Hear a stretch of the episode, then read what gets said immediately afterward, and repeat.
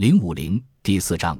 南京国民政府内部的派系杯葛与征战。第一节，反蒋派自立门户和人权派的集结。一，第三党倡言平民革命。国共分裂后，一些参加过革命的上层小资产阶级、民族资产阶级分子，在革命突遭惨败的震惊之下，反省自己的思想和活动。他们不满意继续受压迫的地位。不满意国民党对政权的垄断及其内外政策，不满意国民党各派争权夺地的争斗，同时又从革命的暂时失败中得出共产党的主张不适合中国的错误结论，主张走国民党、共产党以外的第三条道路。一九二七年革命失败前夕，在国民党左派邓演达和共产党个别领导人之间，就曾有解散共产党、再次改组国民党。另组第三党的酝酿，这个主张被中共拒绝。革命失败后，邓演达去苏联，后又到欧洲考察。一九二七年十一月初，宋庆龄、邓演达、陈友仁在莫斯科以中国国民党临时行动委员会的名义发表对中国及世界革命民众宣言，声明该会的职责是宣告南京、武汉的伪党部中央之罪过。以革命手段终止其受第二次大会委托之职权，并临时行使革命指导之机能。但这个临时行动委员会在当时并未形成一个组织。一九二七年冬，谭平山、张伯钧、季方等在上海成立中华革命党，表示继续奉行孙中山的三民主义。这是第三党形成后最早采用的名称。该党与在海外的邓演达保持联系。一九三零年春，邓演达自海外归国。八月召开十个省区负责干部会议，将第三党的名称正式定为中国国民党临时行动委员会，通过中国国民党临时行动委员会政治主张的决议。邓被选为中央干事会总干事，负责主编《革命行动》月刊。该党经过一番整顿后，一度发展很快。曾建立十一个省区和三个市区的地方组织。第三党积极进行反蒋活动，特别是邓演达利用他以前在黄埔军校和国民革命军中的影响，策动蒋系军官反蒋，给蒋介石的统治造成一定的威胁。政治主张是第三党的纲领文件，他的基本主张是进行平民革命，推翻南京国民政府的统治，建立平民政权的国家。进而实现社会主义。他所规定的对外政策是：废除一切不平等条约，重新订立完全平等的新约，在双方完全平等及不干涉中国革命的前提下，与苏联恢复邦交，同各弱小民族结成反帝国主义的联盟。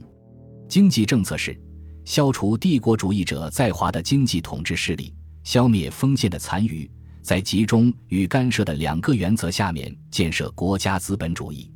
社会政策是改良工人的生活，确定八小时工作制和工人罢工的权利，使工人逐渐参加生产管理。第三党十分注意农民的土地问题，他的土地政策是原则上主张土地国有，而用耕者有其田为过渡的办法。实现耕者有其田的具体方案与程序是。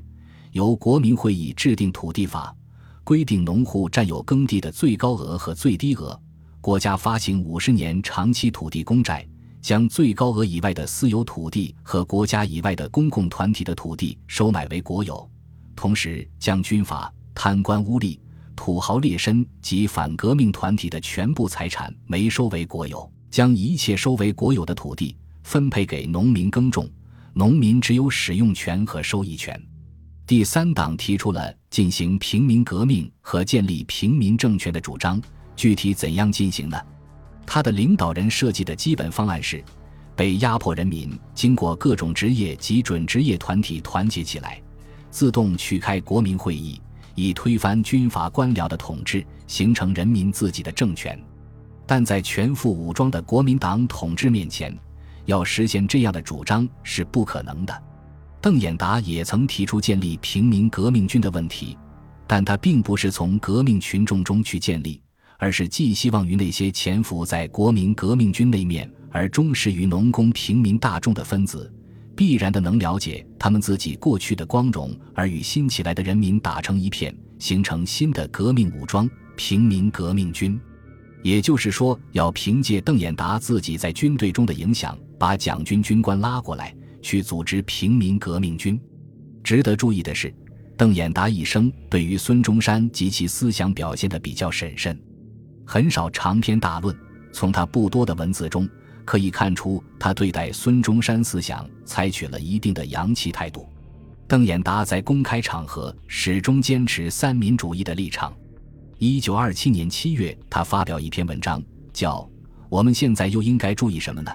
这是大革命失败前他的唯一一篇专门谈论三民主义的文章。其中提出中国国民党是革命的政党，他的理论是完全具体在孙总理所守住的三民主义上面。中国的国民革命就是实现三民主义的革命。四一二和七一五政变后，邓演达、宋庆龄。陈友仁等到了莫斯科，发表宣言，坚持三民主义立场，并因此而与共产国际和苏俄领导人产生了分歧。由此可见，他拥护孙中山的政治态度是明确的。他自称是革命的孙中山主义者，并将三民主义作为中国国民党临时行动委员会的奋斗目标。一九三零年九月。他在中国国民党临时行动委员会政治主张中提出，孙中山先生的主意完全是适应上述的环境而生的产物，表示我们的争斗目的就是要实现三民主义。但对当时有些人不顾孙中山三民主义的真实含义，依据自己的政治需要胡乱解释的现象，相当不以为然。一九二九年三月间，他给季方与严重的私人信件中。曾经表露了自己的基本态度。他说：“三民主义的解释，我以为愈少愈好，因为多则有冲突及附会的嫌疑和误会。”而在给严重的信中，则更为尖锐地说：“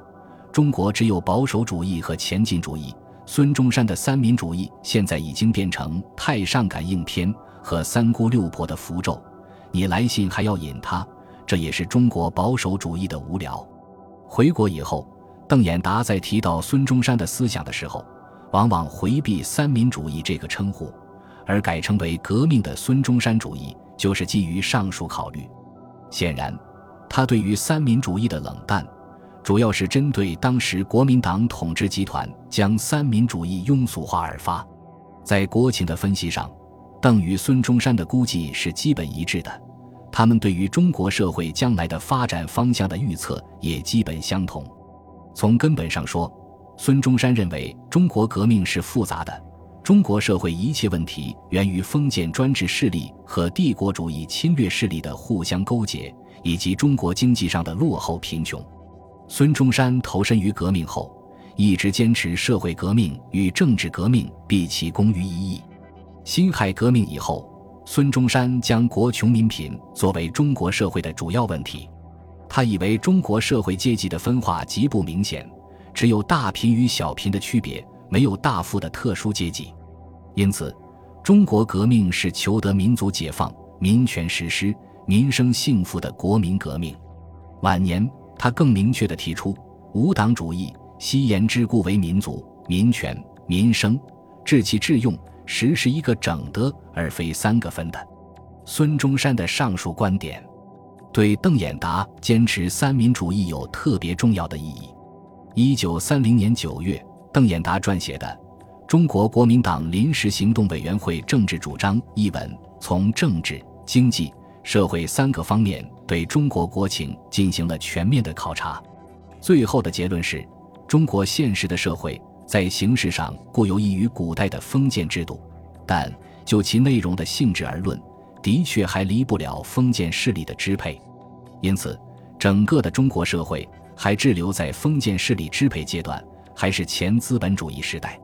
同时，又因为帝国主义势力支配着中国的缘故，使中国社会已成复杂的状况。这两重支配都是使中国社会不能向前进展的大障碍。由于中国的特殊国情，邓演达认为中国社会的阶级也有自己的特点。商业资本带有寄生的高利贷性质，受官僚资本及军阀政权的保护，很难承担民族解放与工业革命的双重任务。